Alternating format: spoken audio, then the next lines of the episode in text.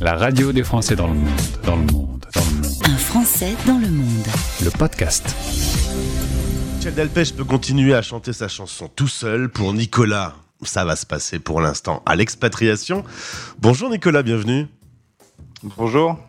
Bienvenue sur l'antenne de la radio des Français dans le monde en partenariat avec Comment réussir son expatriation, le livre. On se retrouve euh, jeudi pour un webinar qui va parler du VIE et ensemble, on va revenir sur ton expérience VIE. C'est un peu euh, l'expérience professionnelle qui a changé le parcours de ta vie? Oui, effectivement. Euh, donc c'est vraiment la première expérience euh, à l'étranger euh, professionnelle que j'ai pu avoir. Donc c'était pas la première expérience à l'étranger, mais c'était vraiment la première expérience professionnelle qui, qui m'a vraiment donné envie de continuer dans cette voie-là, continuer sur sur ce type de, de vie. C'est un changement radical de vie.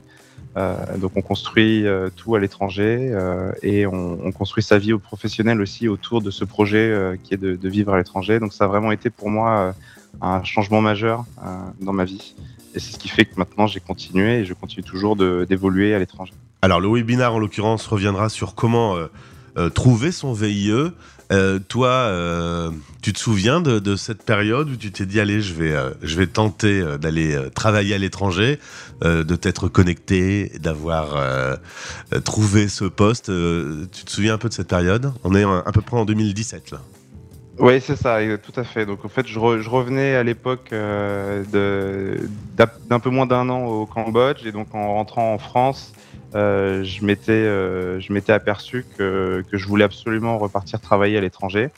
Euh, et en fait, euh, le VIE était pour moi le moyen le plus évident euh, pour y parvenir, puisqu'en fait, c'est un contrat qui, qui, nous permet vraiment d'accéder à, à, beaucoup de à beaucoup de, de, de, de facilités comme on a en France, mais à l'étranger. Euh, donc je me rappelle effectivement de cette période. Donc euh, à l'époque, j'avais passé, je crois, euh, cinq ou six entretiens pour l'entreprise pour laquelle j'ai finalement été retenu. Je me rappelle aussi que j'avais j'avais essayé d'envoyer pas mal de candidatures. Je me rappelle surtout que je pense que ce qu'il faut surtout ne pas faire, c'est se limiter sur les destinations. Moi, j'avais quand même, j'avais une idée précise de l'endroit où je voulais aller. Euh, qui était, enfin, précise. C'était en Afrique. Je voulais partir en Afrique, mais j'avais pas de pays. J'étais pas arrêté sur un choix de pays. Donc en fait, ça a pu m'aider aussi dans ma recherche, euh, puisque j'ai quand même, euh, j'étais relativement souple à ce niveau-là.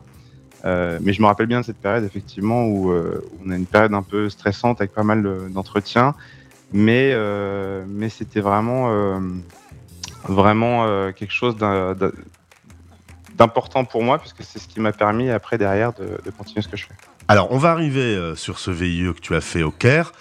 On repart dans le Loir-et-Cher, euh, c'est ta région d'origine, tu fais des études dans le commerce voie économique, une petite année de césure à Paris, tu bosses en contrôleur de gestion, et puis euh, première expérience à l'international, c'est une mission humanitaire que tu vas aller faire à, Madagascar. pourquoi tu décides d'un coup comme ça quand tu es tout jeune d'aller d'aller travailler pendant un mois à Madagascar? Bah, justement, peut-être parce que je viens du Loir-et-Cher.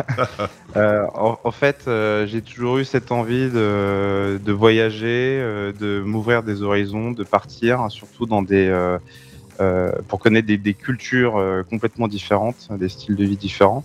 Donc en fait, dès que j'en ai eu l'opportunité et la chance dans le cadre de mes études, j'ai foncé. Euh, c'était notamment le cas du coup euh, dans l'école dans, laquelle j'étais euh, à Audencia à l'époque, où j'ai justement profité du fait de voilà de, pouvoir la, la possibilité d'avoir des associations étudiantes et donc on a monté une, une mission humanitaire à Madagascar et c'est comme ça que je suis parti première fois. Après, tu repars, tu repars et tu m'as dit là, c'est le gros changement.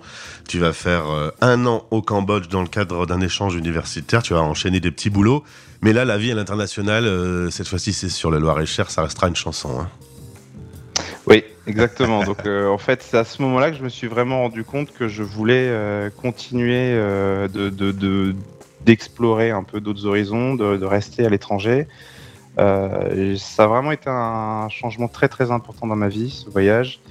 et j'en suis revenu, j'en suis revenu un peu, oui, un peu, un peu chamboulé. Changé, quoi. Ouais. changé, exactement. Et, et je me suis rendu compte finalement que, que c'était une vie qui était faite pour moi. et donc j'ai voulu vraiment repartir tout de suite. Euh, c'est vrai que mon retour en France a été un peu euh, psychologiquement un peu compliqué pendant deux trois semaines. Euh, et c'est là que je me suis rendu compte vraiment que ma place elle était elle était plus plus en France enfin en tout cas plus dans le Loir-et-Cher mais qu'elle était effectivement à l'étranger. Donc donc j'ai orienté toutes mes forces sur ce projet mhm. et c'est comme ça finalement que j'ai choisi la voie du VIE qui me semblait la plus la plus évidente à l'époque. Nicolas, un mot justement sur cet état d'esprit. Quand tu reviens en France après avoir connu euh, plusieurs mois à l'international, c'est quoi? C'est euh, le pays euh, dans lequel tu es né, t'apporte pas suffisamment, t'as envie encore de découvrir d'autres cultures? Et, tu te dis que tu vas t'ennuyer en France? C'est quoi le sentiment que tu, tu as? Ouais, je pense qu'il y a un peu de ça. Il y a l'ennui, je sais pas si c'est peut-être un peu fort comme terme, mais je pense quand même qu'il y a un peu de ça. C'est-à-dire qu'en fait, on a vécu des choses tellement fortes. Mhm. On a chaque jour, euh, on découvre des choses. Euh, on voit de nouvelles choses, on, apprend de nouvelles choses, on découvre de nouvelles cultures, on découvre de, nouvelles façons de vivre.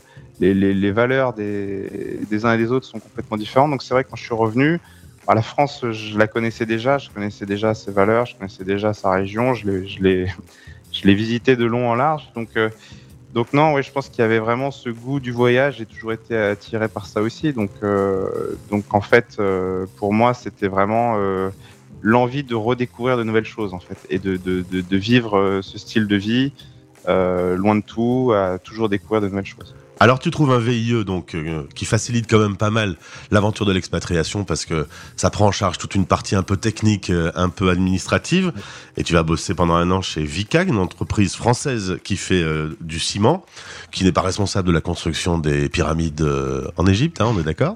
Non, on est d'accord. tu enchaînes avec trois ans supplémentaires au sein de cette entreprise et puis ensuite vous allez partir avec euh, ta conjointe. Logiquement, c'était le Sénégal, mais il y a eu le Covid hein, qui a un petit peu tout changé. Euh, Madame bosse euh, dans le tourisme et c'était pas la bonne période. Résultat, vous allez arriver au Maroc et tu bosses désormais chez Danone pour de la production plutôt locale pour, pour cette zone Afrique. Et t'es où au Maroc et, comment se passe ta vie au quotidien? Alors, je suis basé à Casablanca maintenant, Casablanca depuis, depuis un peu plus d'un an. Euh, donc euh, ma vie au Maroc se passe très très bien. Euh, c'est un magnifique pays, il fait très bon vivre. c'est vrai qu'après 4 ans en Égypte, le changement faisait du bien aussi, puisque le Caire, dans, dans la ville dans laquelle j'étais avant, était une ville assez tentaculaire. Casablanca est une ville où il fait très bon vivre, très agréable.